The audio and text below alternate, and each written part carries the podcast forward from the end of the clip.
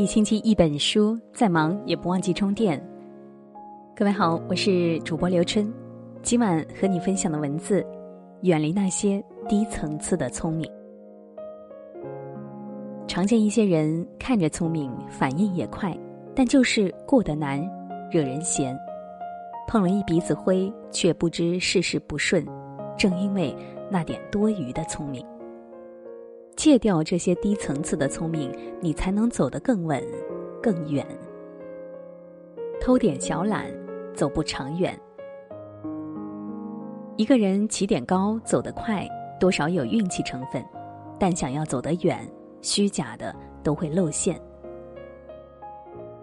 前阵某粥铺被封，员工没健康证，熟食随地存放，脏手捏皮蛋，没淘过米，罪责无数。其实就是图省事，他们甚至理直气壮说：“哪有时间淘米？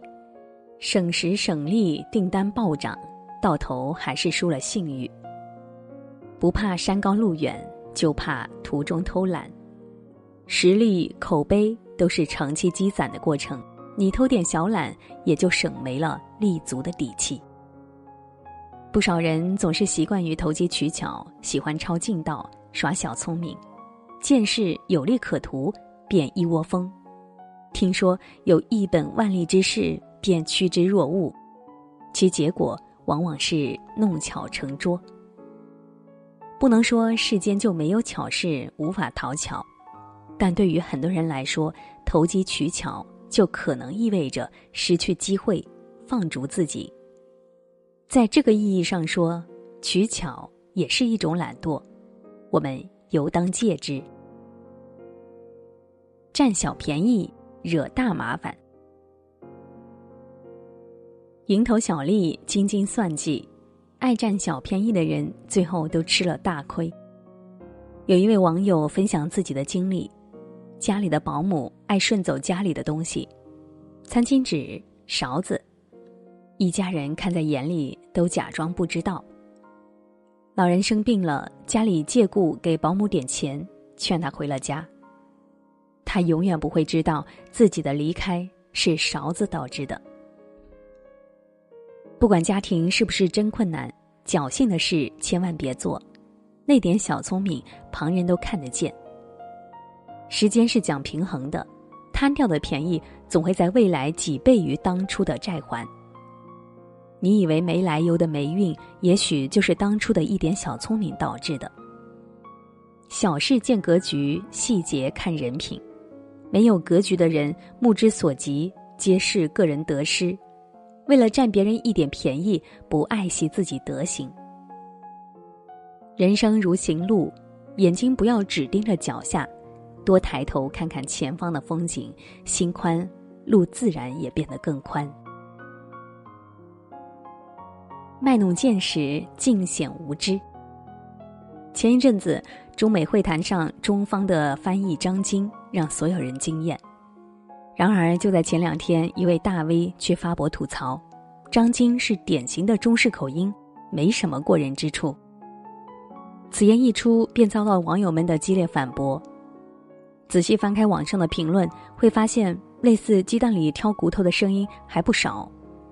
纠结张晶某个单词选的不够有气魄，吐槽张晶的英文发音不标准，甚至还有人搬出张晶十六年前参加英语演讲比赛的视频，说他的英语有塑料感。实际上，这些吐槽张晶英语水平的人远远不是专业人士，对他们来说，承认专业人士的优秀却比登天还难。究其原因，可能正如一位网友所评论的。总有人要向燃烧最旺的火泼水，来显示自己的见识。生活中总有那么一些人，遇到任何事都想显摆自己的见识，博得别人关注。他们显得比谁都聪明，谈天说地都能自如。但这真的是见识吗？只不过是多见其不知量罢了。卖弄学问的聪明多此一举。暴露的是自己的无知，蹉跎的是自己的岁月。戒掉低层次的聪明是一种自律，一种为人处事的厚道。爱耍小聪明之人处处有，可这样的聪明却为古代先贤所不屑。大智若愚，抱朴守拙，向来是中国哲学中的最高智慧。强调做人与其处事圆滑，还不如保持朴实、愚拙的个性。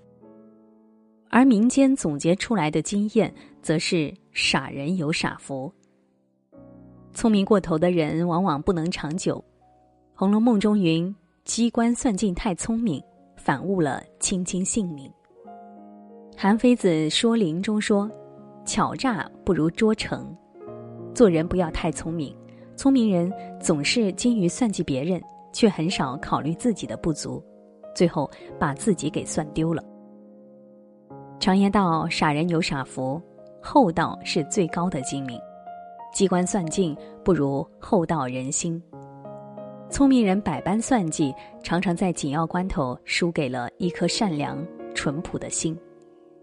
而厚德、厚道、宽厚、守愚、肯吃亏。”能容人，才是人间正道。